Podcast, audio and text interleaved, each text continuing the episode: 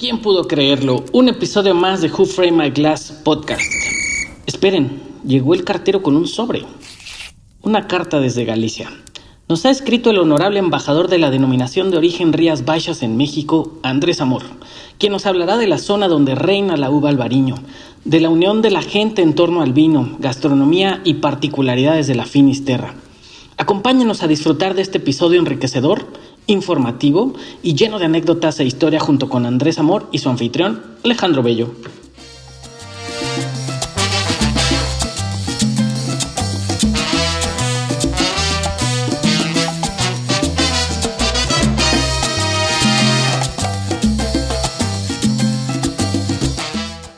Pues bienvenidos una vez más a Who Frame My Glass podcast, episodio número 11. Y hoy tenemos a un gran invitado que además eh, pues estás visitando particularmente una zona que además tiene que ver mucho con Rías Baixas y Galicia, que es el reinado de la Nueva Galicia y así es como se le denomina en, en temas históricos a lo que comprende ahora Guadalajara. Bienvenido Andrés Amor, ¿cómo estás? muy bien, muy bien Alex. Feliz de estar aquí con, contigo platicando y bueno, compartiendo un poquito de esta zona tan, tan linda. Súper, pues hoy vamos a platicar entonces de, de Rías Baixas, las Rías Bajas, básicamente. Y bueno, yo amante de la historia y, un poquito, eh, digamos, de los orígenes de, de, lo que estamos, del tema que estamos tocando, que más el tema tal vez de, de vinos. Y pues pensar incluso en la ocupación romana, ¿no? En algún momento, eh, obviamente, pues conlleva también la instauración de, viñedos en la zona, eh, pues también estos, estos eh, monjes cistercenses que en algún momento vieron acción en, estas, en esta región. Y bueno, me encantaría que nos platicaras un poquito más de la, de la historia de, Rías Baixas y en general de, Galicia. Buenísimo, pues mira, em, Galicia, si bien hoy en día no suena tanto. En México, este, pues se conoce muy bien Rioja, se conoce muy bien este, Ribera del Duero sin, sin duda. Eh, Galicia tiene una historia espectacular, por supuesto hablamos de los romanos. Eh, sin embargo, muchos, muchos gallegos y este, este orgullo gallego que, que hay, este, que tienen mucho más que ver que los chistes, eh, así como en algunos lados se utilizan gallegos, de repente se utilizan mexicanos. Se me han contado chistes de llega un mexicano ahí. Entonces, este, no tiene mucho que ver, o al menos mucha, mucha este, ciencia cierta al atrás de eso, más que contar algo. Pero eh, sí es una zona muy, muy, muy interesante, ¿no? El, gallego orgulloso te puede decir que es una zona que no fue tan conquistada, que es una zona que tiene una mezcla impresionante de, culturas eh, por todos lados, ¿no? O sea, tiene... Eh, eh, tú puedes ir a un desfile y es tradicional de Galicia y hay este, gaitas, ¿no? es de dónde, ¿no? Y obviamente tienes una influencia celta padrísima con toda esta cosmovisión bonita. Tienes, por supuesto, a los romanos, tienes a todos los monjes, y, ahí podemos hablar también de, no solo de la, de la, orden del Cister, sino tenemos también la, Cluny y todo lo que, todo lo que fue esta, esta orden espectacular que justo acabo de leer un par de cosas padrísimas. Después tenemos los reinos, ¿no? O sea, Galicia se la pelearon muchísimo y pasó a diferentes reinos y después tenemos una zona eh, bien interesante, ¿no? Con una, con una capacidad de producción propia, con un, con un estilo muy interesante de autoconsumo, con, unos, con una gastronomía que, que además no tiene, no tiene una regla clara y no es la típica gastronomía española que te encuentras en muchos lados, este, con algunos orígenes muy lindos. Y, este, y, hoy, pues con esta denominación de origen de vino principalmente blanco, con los albariños que, claro. Que se dan por todos lados. Sí, parte muy importante que lo que mencionabas de los monjes de Cluny, ¿no? que incluso ellos en el, en el monasterio de Alesteira, de Armenteira, perdón, eh, pues traen incluso la, la, uva albariño a esta zona, como que le empiezan también a dar eh, pues carácter de, de, producción, particularmente en Pontevedra, ¿no? Este, y en la región esta de, de Osalnes. Entonces, vamos, una, una industria que digamos, desde tiempos muy atrás se empieza a desarrollar hasta lo que conocemos ahora como una industria de vinos blancos, pues que además yo debo creo y tengo la impresión de que además en México se consume mucho Rías Baixas, ¿no? Si hablábamos tal vez un poquito de datos duros, que seguro tú tienes más, más datos al respecto, eh, pues creo que por ahí debe estar un poquito abajo tal vez de Ribera del Duero y, de Rioja, me imagino, ¿no? Sí, sí, por supuesto está abajo por, el consumo de vino este, tinto. Eh, te, voy a, te voy a parar justo antes de, del, del, origen de la, de la uva albariño porque eh, se sigue peleando. No, no hay, por supuesto que, que, este, este movimiento de, de, las órdenes de esa del Cícero Cluny eh, que parece ser que fueron los que las llevaron, eh, pero sigue sin haber el documento que avale esto, ¿no? Inclusive, ya te, te, platicaré un poquito más adelante todas las historias de dónde viene esta uva, porque además el origen es increíble.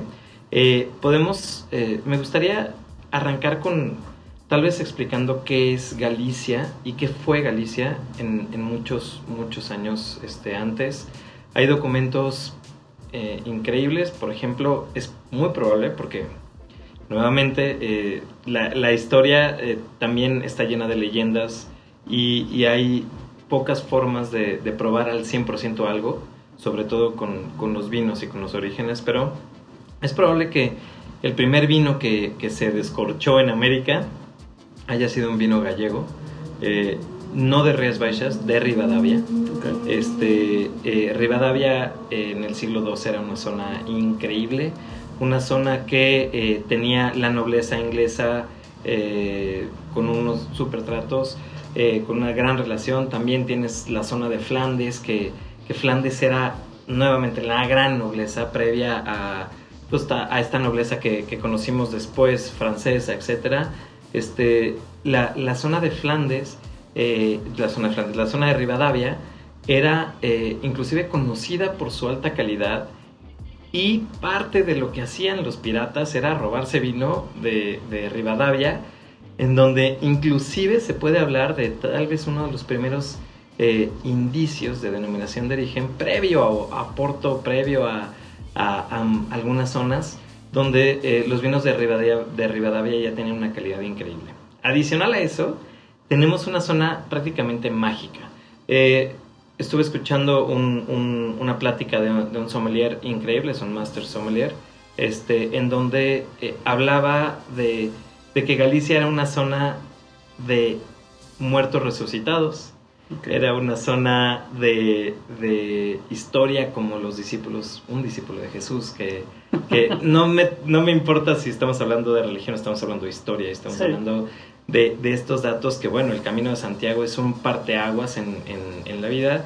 Estamos hablando de, iglesia, estamos hablando tal vez de, una persona que durmió durante 200 años, este, y todos estos cuentos mágicos, que me encanta la, la, la, analogía que hace, ¿no? Porque hoy eh, todo, el, todo el mundo, eh, y, y bueno, desde hace años, puede gastarse un dineral absoluto en ir a visitar Disney, ¿no?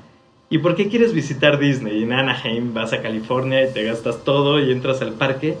Pues por estas historias increíbles, ¿no? Tal vez de una, de una princesa que durmió durante muchos años hasta que fue despertada, tal vez de unos dragones, tal vez de... Y, bueno, la gente viaja y se gasta todo justamente por vivir estas, eh, estas historias, estas leyendas.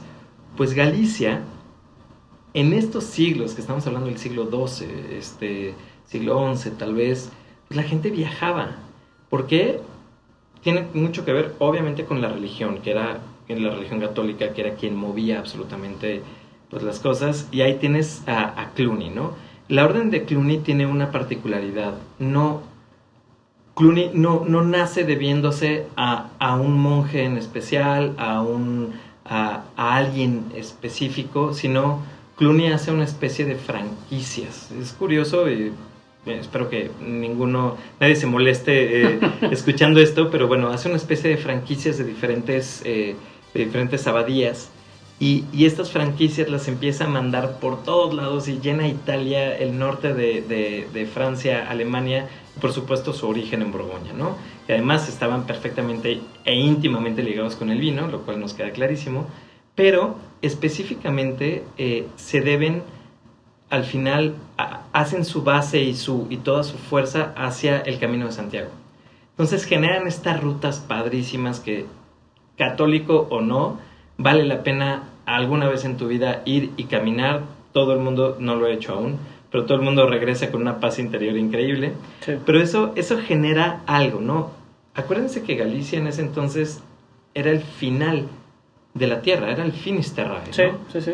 Y, y- y esa línea hace que todo el mundo viajara por estas historias, ¿no? Por los dragones, por los discípulos de Jesús, por, por los durmientes de 200 años, por, por ese, ese Disney que, que- que existía antes. Sí. Por supuesto esto agrega valor y los vinos que se producían alrededor de ahí con la iglesia, a través de la iglesia y gracias a la iglesia, este, eh, tenían un valor increíble, ¿no? Entonces, si, si creemos que lo que estamos probando es algo nuevo y es algo este, novedoso y que, wow, esta zona, Sí, sí. la verdad es que estamos probando algo que, que definitivamente está, eh, arran- o sea, que tiene, tiene, está arraigado a la historia prácticamente de, de Europa, ¿no? Sí, sí, sí, sí. Digo, yo, me, me da risa de repente hacer esta, esta mención a veces en catas que llego a dar o lo que sea, pues que estás dándole un sorbito de historia, ¿no? A la, a la copa. Y, sucede pues prácticamente también con esta, esta parte de la tierra, ¿no? Eh, algunos personajes también de repente ahí me brincan, como Raimundo de Borgoña. Además se casa, ¿no? Y él es como de los que empiezan a enseñar también en la, en la forma en la que se tenía que plantar y trabajar el albariño para poder en algún momento elaborar vinos finos, ¿no? Y, e incluso creo que hasta en la parte de analogía que, que estábamos tal vez platicando con Disney es remontarnos incluso hasta el nombre de, de que es el nombre que le atribuyen los romanos y que es la tierra de los celtas. Y si pensamos en los celtas, pues tenemos que pensar en el medievo, en los dragones, ¿no? En estas cosas que pues termina siendo también una parte de analogía como lo que dices, como un Disney del, del territorio, ¿no? Exactamente, es cuestión de clavarte un poquito en la, en la historia. La verdad es que nos podríamos echar el podcast entero sí, sin hablar de vino, o sea, nada más hablar de, de- de la historia mágica que está alrededor. Pero bueno, eh, este es un podcast de vino, así es que nos podemos ir acercando un poquito más al, Súper. al, al vino, no sé. Bueno, platícame un poquito eh, también, ya, ya hablamos la parte histórica. Ahora, ¿cómo se ha ido desarrollando en la, en la modernidad el tema de, de Rías Baixas? Tengo entendido que los, los primeros indicios de una denominación de origen en esta zona es alrededor de 1980, 1981, que empiezan como a darle, darle forma, hasta llegar hasta 1988, que es cuando se hace, digamos, oficialmente una denominación, ¿no? Así es, arrancan primero eh, queriendo eh, delimitar el uso del, del nombre albariño, ¿no? Y entonces querían hacer una especie de indicación geográfica de albariño. Eh, la Unión Europea en ese momento, justo por muchas otras eh, cosas, no permite el uso de este nombre. Y entonces, eh, por la zona, y, y ahorita platicaremos qué son, eh, se crea la denominación de origen de Rías Baixas, ¿no? Que es las Rías Bajas. Acuérdense que esto es gallego, aunque acuérden- acuérdense también que el, que el idioma no va a diferenciar fronteras. Entonces, lo van a escuchar y pues está absolutamente pegado a Portugal. Entonces, todo lo que escuchen parece que estás hablando o estás narrando un partido este, de, de- de Brasil, ¿no? Porque Sí. todo es Loureiro, Treixadura, Caíño y, y las zonas y todo, y todo suena pues, pues a, a gallego, ¿no? Que es específicamente esto. Dato curioso por ahí, si alguno de tus escuchas lo puede investigar, pero probablemente el primer vino que se, que se abre en, en América es este Ribeiro, ¿no? O sea, y por ahí hay un documento que he intentado buscar, que alguna vez lo vi y por menso no lo, no lo fotografié o no lo, o sea, no lo vi físicamente, lo vi en alguna publicación y este, y no me quedé con él, pero bueno, hay un documento en donde está la orden de, de cómo llenaron las, las carabelas, carabelas, Ujú. Y este, y, y ahí dentro de todo lo que estaban poniendo, Oye, estás hablando de, de personajes resucitados, ya te quieres ir a calaveras. sí, sí, calaveras, por favor. Zombies y vampiros, al rato vamos a empezar. No, no, no. En, en la, en la Santa María estaban metiendo todo el vino porque esa era la buena. Este, y, y, y justamente, este, ahí habla de tantas botellas de vino de Ribeiro, ¿no? Este, a ver si, si lo podemos tener, o de vino de Rivadavia. Este, pero bueno, Ribeiro es otra de las denominaciones de Galicia, Ajá. no es Rías Baixas, pero bueno, regresemos al, Sí. al tema. Y ahora, digo, también la forma en la que se le va pues dando, inicialmente arrancan con tres subzonas y después ya como que se fueron, digamos, conjuntando hasta a- hablar del año 2000 aproximadamente, que ya fue la última parte de las, de las, de las zonas que se le atribuyen también pertenecientes a, esta, a esta denominación de origen. ¿Cómo ha cambiado en ese sentido de lo que tú has podido percibir como embajador de la DEO de Rías Baixas en México? ¿Cómo ha cambiado esta percepción de lo que ha llegado a México cuando, cuando viene un poco el boom de, de, este estilo de vinos? Porque incluso viene una oleada de, muchos españoles a México eh, por, bueno, saliendo un poco de la, de, la ocupación franquista. Eh, y llegan a México muchos españoles también de origen gallego, se instauran en México y empieza a llegar también mucho de esta de esta uva, de este tipo de, vinos, de la manera en la que se procesaban.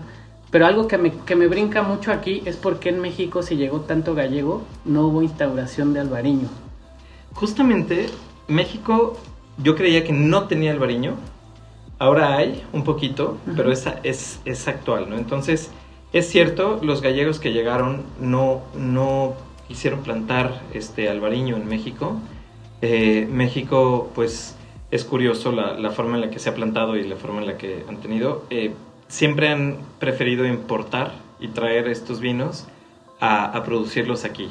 Y lo entiendo también por un lado, ¿no? O sea, es difícil llegar a, probar porque pues, ellos llevan este 500 años de ensayo y error cuando nosotros este pues llevamos 10 no entonces justamente bien altura eh, acabo de probar su albariño y está está bien rico ¿eh? o sea me, me, encantó no me escuchen los de Rías Baixas por favor porque me van a matar este como embajador de Rías Baixas en este México este episodio no está patrocinado por la DEO pero este sí es importante eh, pues destacar eso, ¿no? O sea, bien altura en Querétaro está haciendo un albariño, es una producción chiquitita, pero lo probé y está muy bien, ¿no? Eh, la uva es, es una uva, eh, es complicada, o sea, no, no, es la uva más fácil de, de trabajar.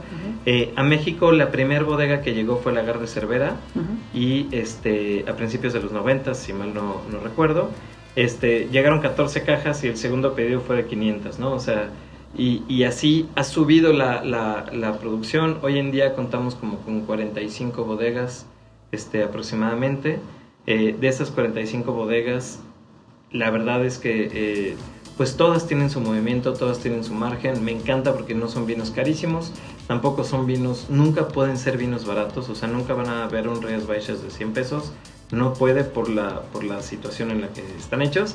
Pero eh, la verdad es que son vinos que gustan en México que me ha tocado de todo, ¿no? O sea, estar en restaurantes y, señora, le ofrezco un vino de Rías Baixas y te dice, no, tráeme un albariño. Y yo, ok, señora, de Rías Baixas. Y me dice, no sé qué estás hablando. Yo quiero mi albariño que me he tomado toda mi vida, ¿no? Ok. Entonces, este, sí hay, eh, hay un, hay un, hay algo diferente que es, esto es en contraparte totalmente lo que le pasó a Ribera del Duero o a, o a Rioja, que todo el mundo te pide por la denominación, más no por la uva, ¿no? O sea, es más, hay muchos que le dices tempranillo y te dicen, no, pues ahorita, ¿no? O, o, o, sea, no, ni siquiera entienden de, dónde viene la uva mal chiste me aventé. Y este, y este, y, justo eh, aquí es al revés, ¿no? O sea, primero te dicen eh, la, la, uva y la denominación queda lejos, ¿no? Entonces parte de la educación que queremos hacer es decirles, a ver, este es Rías Baixas, por supuesto que hay albariño, hay mucho albariño en Rías Baixas, pero no es lo único que tiene, ¿no? También tiene vinos tintos, también tiene otras uvas, también tiene otros estilos de vino. Y, y en México gustan mucho, ¿no? hay muchas razones de, por qué gustan y por qué, nos, por qué nos van bien. Claro, yo de lo que además recuerdo cuando empecé como a tomar vino ya particularmente de esta zona, como decías, Lagar de Cervera creo que era un infaltable, ¿no? En las tiendas de vino, en los restaurantes. Por ahí el Marqués de Bisoja, que además alguna vez tuve la oportunidad de visitar y, comer ahí y que casi casi te sacaran del mar así almejas navaja y percebes y Vamos, una, una comida espectacular.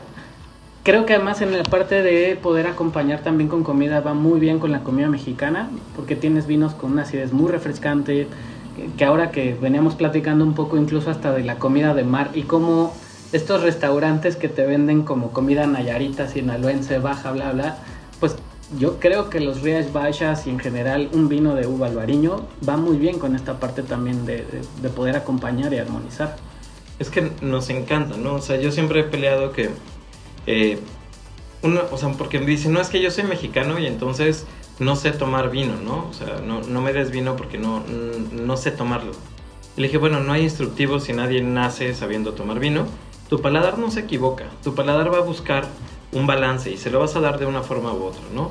si, si, este, si quieres comer este tipo de producto de, de cocina de Sinaloa, de cocina de, de, de, Mérida, por ejemplo, de la cocina de Baja, toda la cocina de mar de México, veracruzana, etcétera, este, toda esta cocina, le vas a tener que hacer algo para balancearlo, porque nuestra comida específicamente nuestros platos no son específicamente balanceados, ¿no? O sea, son platos que siempre van a tender hacia lo especiado, hacia lo picante, hacia, hacia muchas cosas. Entonces, ¿cómo lo balanceas? si estás... Tienes un mole chocolatoso, pero así súper chocolatoso. Exacto, o, un platillo con picante, pero se fue a los extremos y te ponen habanero que casi te come la boca. Y, y hay dos formas, ¿no? O sea, digo, número uno, pues los refrescos, ¿no? Tristemente, eso es lo que, lo que toman. ¿Y qué pasa, no? La coca tiene pues esta acidez alta, pero este, pero también tiene mucho dulzor, ¿no? Entonces, ¿qué pasa? Pues necesitas la coca de 3 litros para podértelo para poderte pasar estos platos, ¿no? Sí. Pero siempre te va a faltar esa acidez refrescante, porque no es lo mismo tener acidez que ser refrescante. Después, eh, y eso es lo que siempre nos han querido vender, ¿no? El marketing te intenta decir que cuando tomas coca le haces, ah, la verdad es que eructas porque tiene una cantidad de gas este, horrible, ¿no? Y después, pues somos un país cervecero, ¿no? Y, sin afectar la cerveza, que también me encanta y se toma muy bien, pues no es exactamente la misma sensación porque específicamente por los gramos de acidez que tiene y por el pH que maneja, ¿no? Eh, junto con el amargor. Entonces, eh, ¿cómo balanceamos nosotros? Pues con un kilo de limón en cada uno de nuestros platillos. ¿Cuál es el problema? Pues que estás tomando limón con algo más, ¿no? Y y cuando tienes un vino blanco fresco, así de, de, refrescante, de crispy, de, jugoso, de todo esto, pues justamente ahí es donde está tu limón, donde está tu, donde está tu, tu, acompañante, para que el plato no te canse, ¿no? Y entonces puedas seguir y no termines con la panza inflada de haberte tomado dos litros de cerveza o dos, litros de... O incluso de, este, ácido, ¿no? exacto. De, mucho limón o que hasta el, estómago empieza ahí a gorgorear de manera extraña y te reclama, ¿no? Claro, entonces tienes picante, pues esa copita de vino blanco te va a muy bien. Tienes este, productos de mar con buena cantidad de sal, de presencia de sal, pues esos tragos de de vino blanco van a limpiar tu paladar para dejarlo perfecto, ¿no? Tienes este tienes todos estos platos especiados, pues vas a necesitar irte así, ¿no? Muchas veces te dicen, "No, no, no, cuando tengas especiado vas con un tinto con todo, ¿no?" Pues no es box, o sea, no, no se trata de, A ver quién le gana a quién. Exacto. Entonces, pues por ahí, por ahí vamos. Eh, esos son los vinos que, que, produce la denominación. Estamos hablando de blancos frescos, jugosos, crujientes, de, de acidez, este y, y, eso pues conlleva muchas cosas buenas, ¿no? O sea, comes bien, digieres bien, la pasas bien, este, para el calorcito como hoy, este, bueno, los vinos te, se dejan beber sin problema, ¿no? Claro. Ahora, no solamente es el perfil de los vinos, sino yo he tenido, por ejemplo, la oportunidad de probar también un vino, eh, no sé si lo conoces, Don Olegario. Claro. Es un vino que además tiene reposo en sus propias lías, que se termina siendo también un albariño más untuoso, mucho más eh, corpulento y que te da un perfil completamente diferente para el tema de comida que pudieras buscar en otra situación u otro tipo, ¿no? Tal vez un, un, poco más de comida de mantel blanco, ¿no? Sí. Podría ser. Sí, a ver, lo, Reas Baixas, si nos vamos un poquito más enológicos, más, más este, eh, pues un poquito más arriba, Rías Baixas maneja dos, dos tipos de prácticas en la enología, ¿no? La primera son eh, fermentaciones parciales malolácticas, no al 100%. Para los que no, no, lo, no, lo, entiendan, lo explico muy rápido. El ácido que, que permanece directo de la uva eh, en el vino, además del ácido tartárico, que no pasa nada, que es un ácido muy fresco, tiene otro ácido que es málico, que es un ácido mucho más punzante, mucho más, este, pues mucho más eh, intenso, ¿no? Entonces se le puede hacer una pequeña fermentación propiamente no es una fermentación, pero bueno, así se le dice, este, en donde le vas a meter unas, eh, pues unos, unas pequeñas bacterias que van a comer el ácido, el ácido málico, lo van a digerir y lo van a desechar como ácido este, como ácido láctico. Así ¿no? como nosotros comiendo limón en el agua chile, Así ¿no? es. se, se- se echa un poco, un poco, este, un poco menos eh, gráfico, por favor, pero, pero eso es justo lo que, lo que estamos haciendo, ¿no? Y entonces, eso lo hacen parcialmente y eh, le bajan un poquito esa acidez, pero además ayuda también a acomodar y a generar algunos aromas muy, muy ricos. Y el otro es el reposo sobre elías, las mismas levaduras, que son un organismo, este, una vez que mueren felizmente después de hacer alcohol y mueren en su propio alcohol. Sacrificándose por nuestro Así paladar. es. Benditas levaduras, porque si no este mundo sería muy triste, porque hay- no hay otra forma de producir Sí. alcohol. Este, eh, lo, que, lo que harían, o sea, lo que hacen estas levaduras una vez que mueren, es ser removidas. eh, normalmente la- las quitan, ¿no? De- del, del vino, pero si las dejas y las remueves, vas a extraer un montón de, de aromas, vas a extraer un montón de, de, pues, de diferentes componentes. Y uno de estos compuestos, eh, pues justamente va a dar estructura, va a dar, va a dar como esta especie de peso, pero cuando las estás moviendo también se comen el oxígeno. Entonces nos ayuda a que el vino siga fresco, a que todos estos aromas tan ricos que tiene de, cítricos, de flores, de todo eso, permanezcan dentro del vino y que el vino tenga, esta frescura con todo y que se avienta un viajecito de España para acá, que lo sigamos teniendo. ¿no? Entonces son dos prácticas muy utilizadas, trabajo sobre elías o lías o, o reposo sobre elías, llámenle como quieran, y fermentaciones malolácticas parciales, ¿no? Entonces, esos son los dos approach para llegar a los, al- a los vinos. Hay unos que tienen las dos, hay unos que no tienen ningunas. Eh, lo van a ver con, con esta estructura y este peso en boca. Y lo único que van a tener que hacer es comprarse unos cuantos, echarse un- unas, buenas, este, unas buenas copas de vino y, y, bueno, este, buscar algo de comer también para, Claro. para esto, ¿no? Ahora, dentro también de estas, eh, me gustaría que nos platicaras un poquito más también acerca de los suelos, de los Ujú. tipos de suelo que encontramos. Y una de las prácticas, además, agrónomas que han pues marcado también la pauta en la zona, que es el sistema de emparrado. Digo, del- del- de esta oportunidad que tuve de visitar y demás, de poder encontrar incluso emparrados y las, pues, las vides colgando, básicamente. Sí. Y, y desde abajo la gente haciendo la pizca de la, de la uva, haciendo la recolección, pero en la parte de abajo algunas plantas como alfalfa, como algo de este, cilantro, perejil, algunas otras cosas plantadas por la cantidad de humedad que hay en la, en la zona baja, digamos, ¿no? El emparrado pues cumple esa función de, de- de alejar, digamos, las uvas de la humedad para que en algún momento est- esta situación de, de- de- hongos y demás no afecten la, la uva. Y, y me encantaría que nos platicaras un poquito más acerca de esta práctica también a- agrónoma. Pues mira, eh, una buena parte de la denominación está plantada así, sobre todo en, el, en Salnés, que es la zona más antigua, y las bodegas más antiguas este, tienen esta plantación.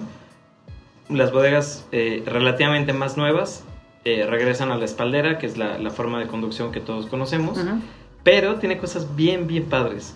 Eh, número uno, los que están plantando y replantando ahorita están regresando al emparrado porque sabia naturaleza y sabia gente que durante años lo, lo intentaron este, hacer, eh, se dieron cuenta que el resultado y la, la textura y el perfil del albariño que les gusta, el emparrado se los da mm, por encima de la espaldera, ¿no? No significa que un vino, un, un albariño en espaldera no esté bueno, ¿no? Pero, pero sí es que... Entonces, para que se lo imaginen, a diferencia de estar en estas eh, líneas en donde está plantada la vid y tú tienes unos bracitos de, de la vid y, y, bueno, sigue estas guías, este, y bueno, lo tendrás como a 1,20, 1,30 este, de, de altura, dependiendo de cada planta, 1,60 puede ser, este, las más altas.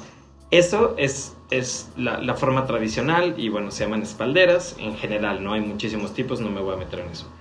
Tienes el emparrado, ¿no? El emparrado es, imagínate primero una portería como de concreto, o sea, estos tres eh, travesaños, pues, sí se- no sé si se dice así, pero bueno. Los dos estos, postes y el postes, exacto, Claro, estos claro. postes y el travesaño, y una planta que crece sobre un poste y la vas a atravesar en diagonal hacia la portería de enfrente, ¿no? Ujú. Este, de la misma forma, nada más cruzado, vas a crecer una planta y va a atravesar hacia el otro lado, ¿no? Haciendo una especie de techo. Exacto. Eso lo vas a seguir, lo vas a, bueno, están levantados como a 1,80, 1,90 y hasta Como una especie 2,10. de pérgola natural. Exacto, como una especie de pérgola donde la planta va a crecer y se va a levantar. Abajo puedes plantar, lo cual hoy en día los genios dicen, claro, es que lo que hay que hacer es plantar abajo ciclo corto para que ayude. Bueno, pues estos tipos en Galicia lo han hecho toda su vida y no pensando en, lo que hace, sino dices, oye, pues tengo el terreno y lo puedes aprovechar por dos, ¿no? Entonces abajo plantan jitomate, abajo plantan este plantan principalmente cereales, avena, este, eh, cosas de ciclo corto rápido que además benefician muchísimo a la planta y absorben agua, que es una zona que llueve muchísimo. Entonces, este, levantando la planta así, cuelgan los racimos, tienes toda la, tienes el trabajo increíble para poderle meter toda la exposición al sol que necesites a las hojas o hacer un raleo, cortar un poco y que le entre inclusive sol al, a, las plantas. Pero, ¿qué otra cosa tienes? O sea, ¿qué es lo bueno? Porque digo, en, todo hay bueno y malo, ¿no? Entonces, ¿qué es lo bueno? Pues es ideal para vides vigorosas, para plantas vigorosas como el albariño. Tienes un mejor control de la humedad, tienes un manejo de la insolación del racimo como tú quieras, puedes hacer tus dobles cultivos. ¿Cuál es el lado malo, no? Una es mayor costo. De hecho, cada vez dices que eres mexicano y le brillan los ojos a todos los gallegos porque este, los mexicanos de alguna manera en general dicen que somos buenísimos para trabajar, eh, para ser tan minuciosos porque es un... cuesta mucho trabajo, ¿no? Entonces, mayor costo, también mayor espacio, ¿no? Si tú tienes tus plantas en la espaldera de uno por uno o de uno por dos o como quieras, bueno, aquí estás de 3.5 hasta 4, ¿no? O sea, menos plantas por hectárea, mayor, o sea, menor densidad de plantación. Y esto no hay manera que le metas una máquina de nada. Trabajas con la gente o no, no, no le puedes hacer nada, ¿no? Entonces, es el pro y el contra. Eh, pero pues es algo muy bonito. Pasan con unas camionetitas preciosas por abajo, unas Suzuki chaparritas en donde meten todos sus cajones. Parecen como carritos de golf. Y, Exacto, y vas pasando por abajo del viñedo y así el enólogo primero está y todo.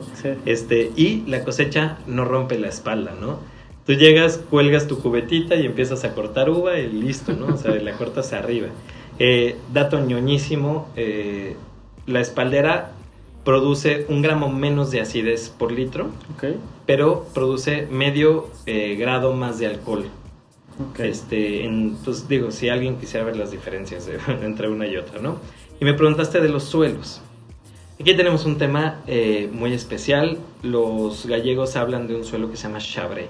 Eh, el chabré es, es un granito, es un granito descompuesto que tiene cuarzo, biotita, feldespato, muchas cosas, ¿no? Y parece una piedra durísima. Como una composición mineralizada, ¿no? Exacto, ¿no? De por sí, este, o sea, el granito es un compuesto de piedras y además el cuarzo ya tiene otras piedras, o sea, es una piedra súper compuesta. Sí, y además refleja mucho calor también. Exacto. Si no mal recuerdo, era también como de estos rayos del sol pegaban en estas, en estos granitos, digamos, de cuarzo o, mineralizada y la, misma luz se, se reflejaba y hacía también parte de la composición de una madurez fenólica muy interesante en las, en las uvas. Sí, o sea, y, además es claro, ¿no? Es de un color claro, entonces ese, ese color refleja la luz, no la absorbe. Y, bueno, tienes, tienes, un, tienes tres cosas importantísimas. Una, la permeabilidad, ¿no? Entonces te llueve y no se te encharca, se va. Dos, eh, la, acidez del suelo hace que no tengas em, unas... De por sí es una planta muy vigorosa. Si tuviéramos un suelo que dejara que se absorbiera todo por las raíces, pues simple y sencillamente la planta no deja de crecer y nunca te da uva.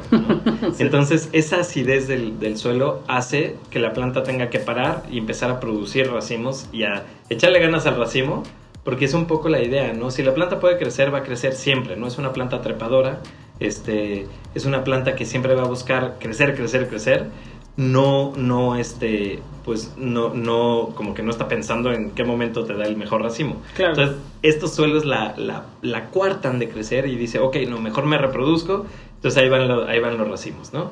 Y, este, y bueno, además de estas, hay arenas, hay mucho suelo aluvional de todos los ríos, porque tenemos el río Miño, tenemos el, eh, río de Ourense, tenemos muchísimos, muchísimos ríos alrededor y hay mucho suelo de aluvión donde se va mezclando todo eso.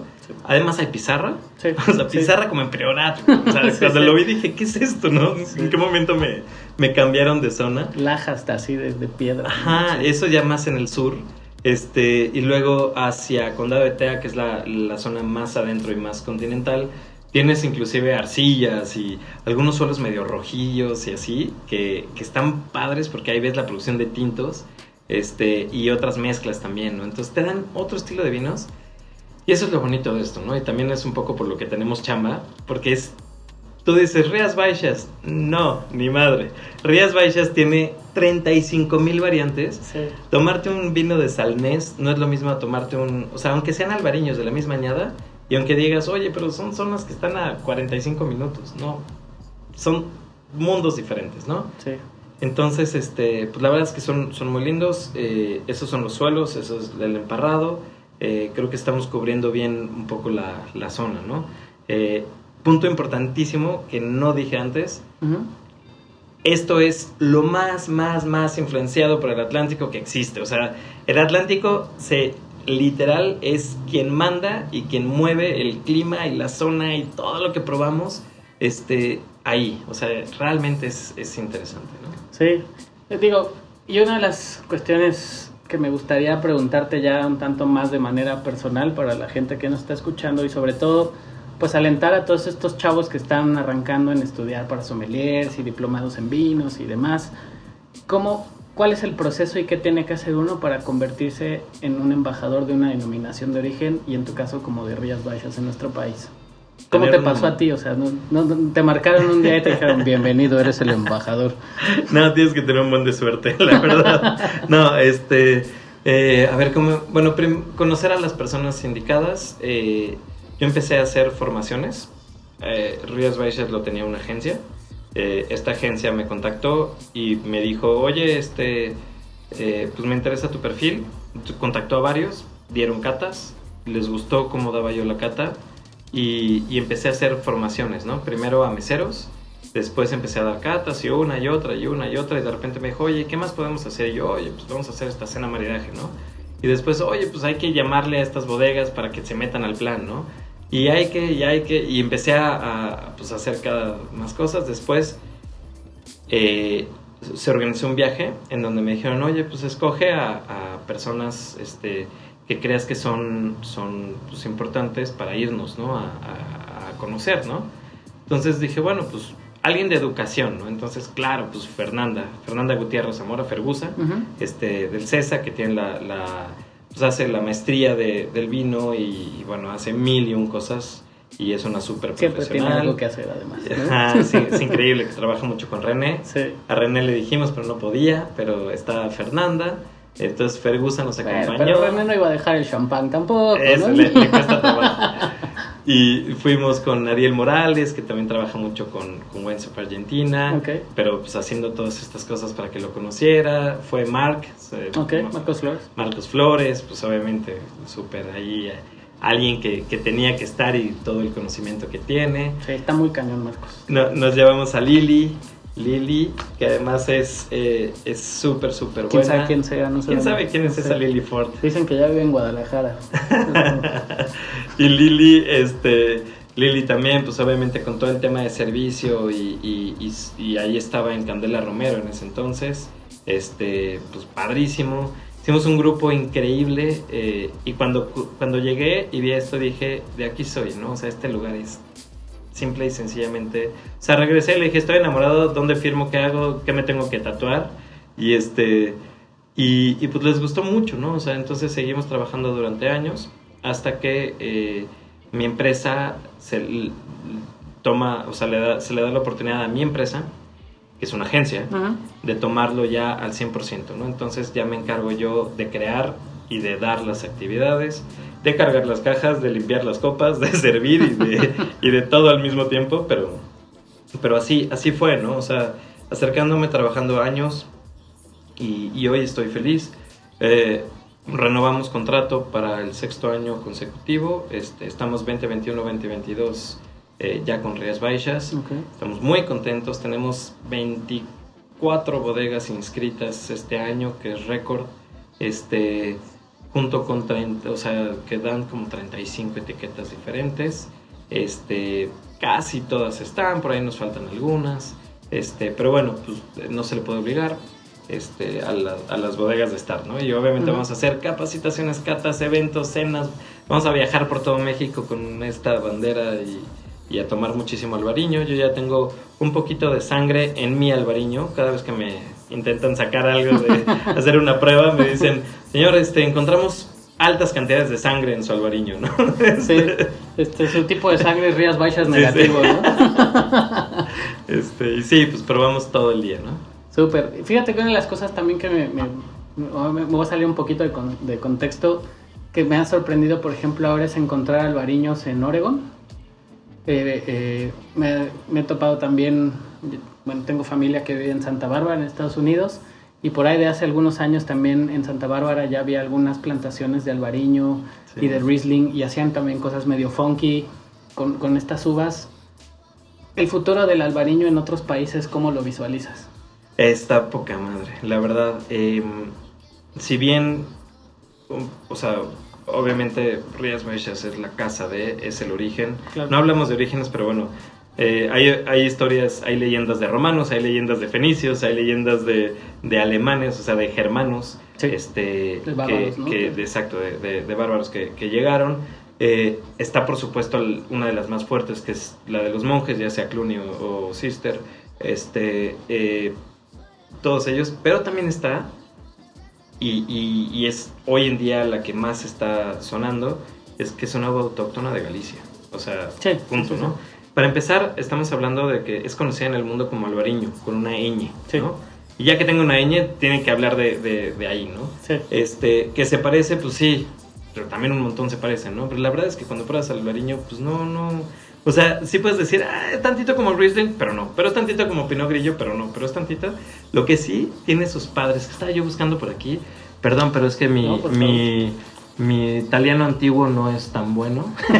este, no, estoy buscando de dónde diablos este, salió esto, y... el, el, nombre, porque tenía por ahí la cruza original. Ok.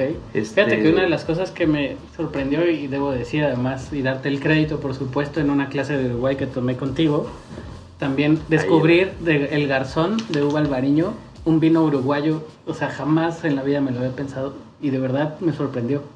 Parecía un vino súper, súper interesante. Así es.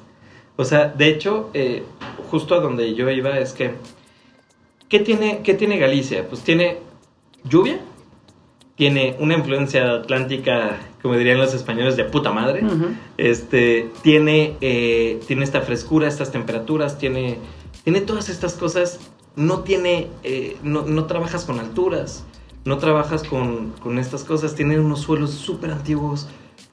Y haz de cuenta, si tú agarras un mapa mundi y lo doblas a la mitad, el que te sale con las mismas características es Uruguay. Ok. Entonces, prácticamente, como sabes, pues tienes el meridiano y de, y de ahí te vas este, de un lado a otro. Este, aquí, justamente hacia abajo, tienes Uruguay y pues tienes esta, esta presencia de, del, del, Pues están pegados ahí al Atlántico y el Atlántico, madres, cómo le, cómo le entra este, esta fuerza, con esta fuerza es nuevo porque apenas lo están entendiendo, ¿no? O sea, Uruguay se tuvo que ir a Maldonado, que también tenemos el, el, pues el orgullo de representar a Uruguay aquí en México. Sí. Este, y entonces, aquí el albariño, el albariño la plantan en Maldonado, que es una zona relativamente nueva, este, y pues es la que está más pegada, la que llueve más, la que tiene, o sea, ahí lo ves y dices, claro, y cuando pruebas, nada más parece un albariño de, de Rías Baixas, de climas cálidos. Por supuesto, van a ir encontrando cada vez más su perfil. Hoy no te puedo decir así como de a ciencia cierta cuál es el perfil del albariño este, eh, uruguayo, pero te puedo decir que hay albariños de 15 grados de alcohol, ¿no? Entonces, uh -huh. eh, sí, están punch, punch, pero la acidez te lo deja sí. perfecto, ¿no? Entonces, hay cosas bien lindas. Ya, ya por aquí lo tengo. Es el Petit Manet, uno que se llama Gros Monsen y esta cruza son de las familias de los Traminer y por ahí esa es la única genética que le han podido sacar. Ok. Pero esos son papás de medio mundo, eran bastante, este, eh, se, se, se, metían, digamos, fácil con otras. Como conejitos. Exactamente. Entonces, este... Hacer uvas por el mundo. Exacto. Sea, son todos, o sea, pues muchas de, de estas tienen, ¿no? Eh, quisiera contarte un punto también súper lindo de, claro, de Rías Baixas, eh, que es cómo están plantados. Tú vas a todas las bodegas y te dicen, ah, perfecto, yo tengo tantas hectáreas plantadas, estas son mías, y compro algunas a otros que producen uva, ¿no? Y dices, ah, pues está poca madre, ¿no? Normal, así funciona. Sí. Y si vas a Chile, te van a decir, ah, pues tengo 400 hectáreas plantadas, y dices, que, que joya. Si vas a otros lados, te van a decir que tengo 5, 6, 10, no sé, no importa, pero todo es ese concepto. Rías Baixas no. Rías Baixas son muy poquitas las bodegas que tienen sus viñedos propios al 100%. La gran mayoría de las bodegas trabajan con un, con un estilo muy curioso que son los minifundios. Ujú.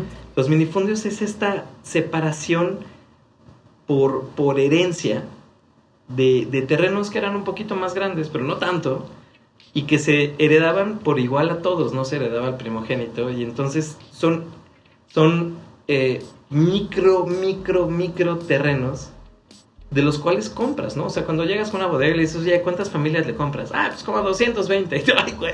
¿No? Entonces, 220 contratos por un pedacito Sí, que no llega ni una hectárea. Y todo el mundo se conoce. Y, Y aparte muchas veces hasta comparten lagares, ¿no? Que los lagares son estas bodegas donde bueno, llevan a vinificar, etcétera, etcétera. Pero es, es una comunidad muy, Sí. pues, muy cercana, ¿no? No, y, y venden su uva a las bodegas, porque además se vende bien la uva, y entonces te dicen, oye, pues yo te la cuido súper bien, pero entonces tú cuidas pues un pedacito, y ese pedacito se lo vendes y te lo van a pagar bien por el kilo, y al fin y al cabo termina un vino con 18 mil familias. Hoy que escuchamos a Ale Vigil hablando de las energías de las personas, de las energías de las zonas, pues yo no sé, la neta es que yo soy mucho más pragmático en ese estilo, pero sí me queda claro que hay muchísimas manos que están interviniendo. Entonces, si bien estamos tomando un albariño 100%, realmente estamos tomando un albariño de albariños. Claro. ¿sí?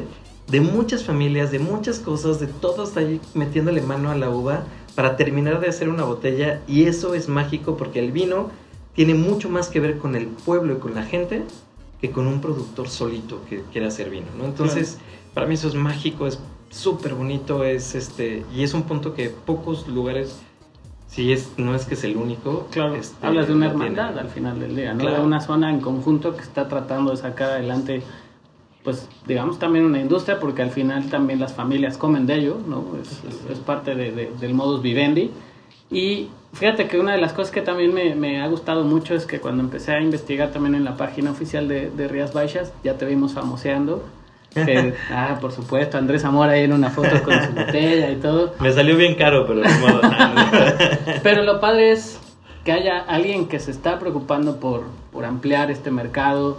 Yo honestamente creo que son vinos muy, muy asequibles en temas incluso monetarios. Puedes encontrar de, de todos los precios, ¿no? Este, y en el tema de gastronomía, por supuesto, ¿no? De- va muy de la mano. Al, al final creo que México con, con estos platillos, como habíamos estado platicando junto con estos vinos, creo que son algo muy interesante a probar, a, a poder descubrir en conjunto.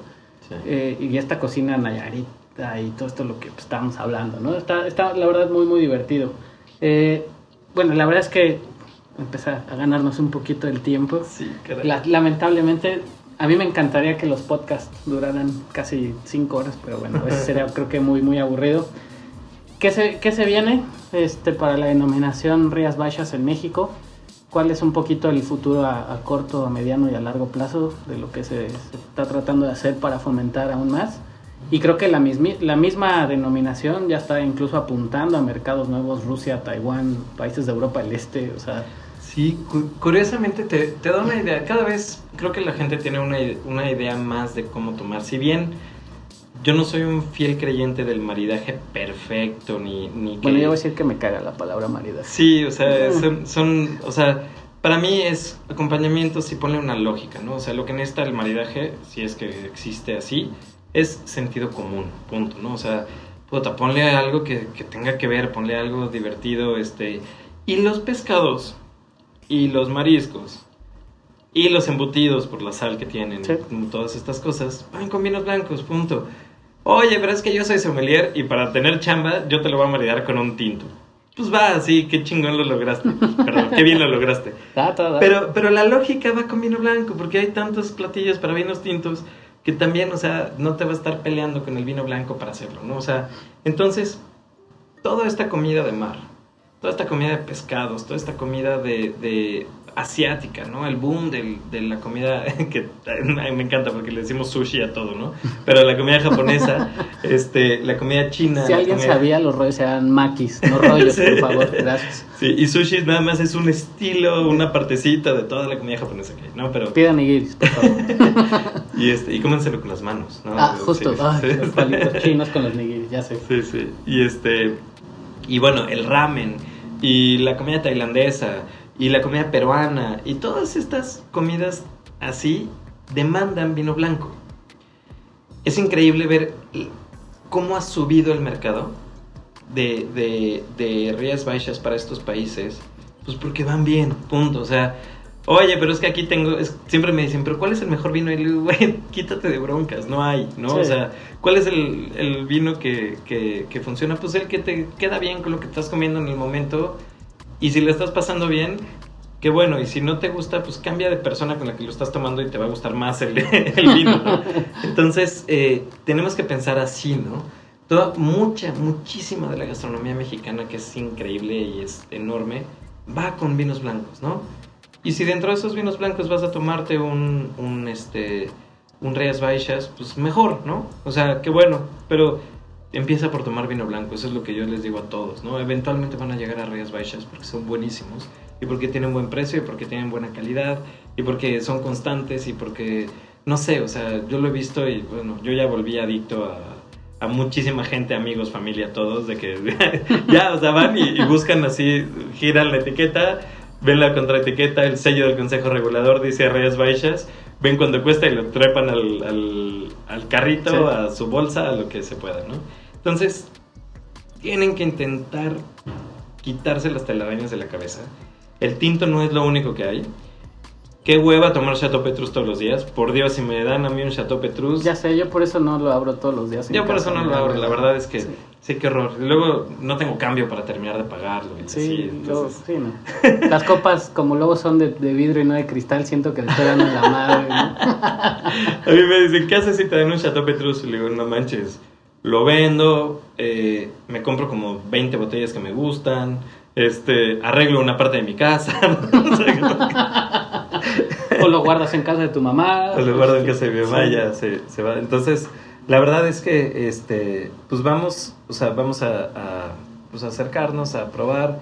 Eh, ustedes son los que van a decidir, no un sommelier, no alguien que esté enfrente diciéndole, esto es lo que se deben de tomar, no, cada quien lo que quiera y lo que se sientan bien y confíen en su paladar, que el paladar no se equivoca, ¿no? Entonces... Sí, incluso hasta, o sea, particularmente hablando de gastronomía mexicana, creo que para algunos moles, por ejemplo, en Oaxaca con un amarillito queda súper bien, ¿no? Por ahí está esta tendencia que lleva muchos años haciéndose en Querétaro de quesos y maridar con un albariño tal vez con reposo en el día sería algo bastante interesante y muy rico vamos, los ates incluso a veces con unos albariños refrescantes ayudan un montón y, se termina compaginando y armonizando cosas que de repente ni se te, o sea, ni te pasa por la cabeza, Por ejemplo, a mí me gustan mucho, algo, creo que hasta tiene algo que ver históricamente, amo los fish and chips, por ejemplo, y me encanta disfrutar un fish and chips con una, una copita de albariño, por ejemplo. Claro. Y te tienes que también relajar las, las palomitas, una película una copa y listo, ¿no? O sea, yo con, con Vero, con mi esposa, empecé a, darle vino en las películas. Porque dije, ay, mira, en lugar de que te tomes otra cosa, un té o no sé qué, vamos a tomarnos una copa de vino. Ahora ya no me encantó porque ya, ya, ya se toma más de, más de lo que tomaba antes, entonces ya no me alcanza la botella. este, y bueno, es una inversión linda, pero, pero bien, pues esto es, eh, esto es Reyes Baixas, esto es un pedacito de nada de Reyes Baixas. Eh, pruébenlo, eh, búsquenlos. Claro. Hay muchos y, creo, que, creo que valen la pena. Y no olvides buscarnos en nuestras redes sociales, en Instagram como arroba Podcast, en Facebook como Glass Podcast. Y si tienes alguna duda, sugerencia, pregunta o algo que nos quieras comentar, mándanos correos a whoframeglass.gmail.com. Sí, la verdad es que sí. Y bueno, parte de la dinámica que tenemos en el, en el podcast con todos nuestros invitados es preguntarte, si fueras un personaje de caricatura en el mundo del vino, ¿quién serías? Madres, este... Fuck. Siento que una mezcla extraña entre la pantera rosa o sea que cuando te metes a bañar la lavadora sales esponjadito. Salgo esponjado. Una mezcla extraña entre la pantera rosa. De repente me siento como guaco porque de, de los, de los Animaniacs, que de repente digo mil cosas y digo, puta, ni yo me entendí. Este... No, no, eres de los que canta ópera eructando como guaco, ¿verdad? Ok, perfecto. No, tiene muchos años que no, que no hago concursos de eructos. ya. Pero este. Pero no sé, creo que por ahí, por ahí estaría. Este. La verdad es que siempre, o sea, de repente mi trabajo exige cierta seriedad y yo hago lo que se pueda por dejar de ser serio, ¿no? Entonces, este, creo que por ahí iría. Sí, pues es, es, la finalidad también del podcast, ¿no? Lo, te lo platicaba hace rato. Un poco el proyecto nace de eso, que yo tengo tanto una mente tal, tal vez retorcida y veo a todos como caricaturas, ¿no? Yo mismo me veo como una caricatura y para los que alguna vez se han preguntado qué caricatura soy, creo que soy el ornitorrinco Perry de Phineas y Ferb. Por si alguien lo ubica. Pero bueno, este, si pudieras también decirle a nuestros escuchas para poder crear un estado mental o una armonización, porque me caga la palabra maridaje, este, y nos recomendaras una película y un vinito para acompañar esta película, ¿qué película sería y qué vino sería? Madres, no sé qué traigo hoy, tal vez tiene, tiene que ver con eventos o sucesos que me pasaron hace poco, pero eh, hay una película que es espectacular, que dentro de la película está ya el soundtrack, entonces ahí está la música. La música la hace Eddie Vedder solito, este, se llama Into the Wild. Uf, es una joya. Eh, es una joya absoluta, es una película que a mí me, en, en algún momento me, me traumó, ¿no? o sea, se me hizo increíble. Y ahí sí le van a invertir, pero te lo juro que no van a, a dejar de, de, sorprenderse. Es Paso Señorans, selección de añada. Probablemente el que esté ahorita en México será como el 2012. Wow. Eh, los vinos, los vinos este, de Reyes Baixas envejecen bien, ¿eh? Eso de mientras más viejo, más bueno, a algunos sí les pasa. A Madonna principalmente y ya no sé cuántas más. A Britney, pero, ¿no? a, Britney, a, Britney, ¿no? Pero este, no tengan miedo en descorchar un buen Rías Baixas con años. Ojo, no todos, obviamente, pero, pero un buen Rías Baixas. Y, eh, y, es bien importante esto, ¿no? O sea, eh, este vino no tiene, no tiene madre, o sea, es, es impactante. Eh, Paso Señorance es una de las bodegas principales. Su directora fue la presidenta de la denominación durante muchos años. Muchas mujeres eh, involucradas en la Justo. denominación. Muchas mujeres trabajan en la Más industria. del 50% sí, eso está son increíble. Este... Y le hace falta mucho a la industria esa presencia. Nos hace, creo que les, eso hace que hagan bien las cosas. Sí. Habemos algunos que otros güeyes aquí trabajando, pero... Como que le hacemos, ¿no? pero este, pero la verdad es que las mujeres hacen muy bien la, muy bien ese trabajo. Este, entonces, definitivamente eh, es esto, ¿no? O sea, esa película con calma. Es más, si le pueden ver solos, descorchar su botella media hora antes, váyanse, trae, sí, sorbito a sorbito. Qué rico. Y van a ir Aparte la película es espectacular. La película la, es, pues es, es, este contacto con la naturaleza, de, de escaparte de esta vida cotidiana y, y, y, no sé, think outside the box. Y de sí, repente sí. llegar a la naturaleza y vivir de ello está increíble. Y, y tiene muchos mensajes, ¿no? Puedes ver, al final, si no lo comparte, no sirve. Claro. O sea, el concepto del ermitaño absoluto no existe, ¿no? Entonces, eh, para, para mí también el vino es eso, ¿no? O sea, un vino que te tomas solo, pues tendrás algún momento, yo me he tomado algún vino solo que diga bien, pero la verdad es que mis mejores vinos siempre tienen que ver con compañía, con compañía ¿no? Mis amigos, mi esposa, este, eh, mi familia, gente linda con quien puedes acercarte y todo ya. Santiago Fernández, el sommelier de Ceru. Santiago Aprovechamos Fernández. para mandarle un saludote. Ah, lo queremos mucho. Santi. El buen Santi que vende, vende buenos albariños ahí en Ceru. Dense una vuelta. Ya iremos pronto, ¿eh? Ya, Sí, ya sí, tenemos sí. ahí un proyecto a ir. Bueno, si te gustaría cerrar el capítulo con una canción para dejarle un buen mood a la gente, ¿qué canción sería? Uy. Ah, ah, ah, ah, ah. Este. Creo que como me siento hoy es Paper Aeroplane. Ok. Es una, es una gran, gran, gran canción. Como que mood relajado. Sí. Hoy, hoy estoy dejando que me lleve. Bueno, tengo, tengo un tiempo dejando que me lleve como la marea, a donde va, ahí voy. y si no, y si me regresa, pues me regreso, ¿no? O sea, no, no hay más. Entonces es eso, ¿no? Hay que dejar que fluyan las cosas y no ser tan. Pues intentar que, que o sea, apoderarte de todo lo que tengas físico, no, no va por ahí. Ya parece más clase espiritual que este. Bueno, estamos a punto de apagar las velas y el incienso, así que un placer. No tarda en llegar la masajita este, bueno, eh, Andrés, la verdad es que un placer y un gustazo que hayas estado con nosotros en este episodio. Eh, lamentablemente nos empieza a ganar el tiempo, ya no vamos a alcanzar a catar el vino con los escuchas, lo vamos a tener que hacer nosotros, ni modo. Pero bueno, lo dejamos entonces en compañía de esta maravillosa canción, Paper Airplane. Y buenas tardes. I spilled the ink across the page, trying to spell your name. So I fold it up and I flick it out. Paper aeroplane. It won't fly, the cell phone you. Cause it didn't leave my room.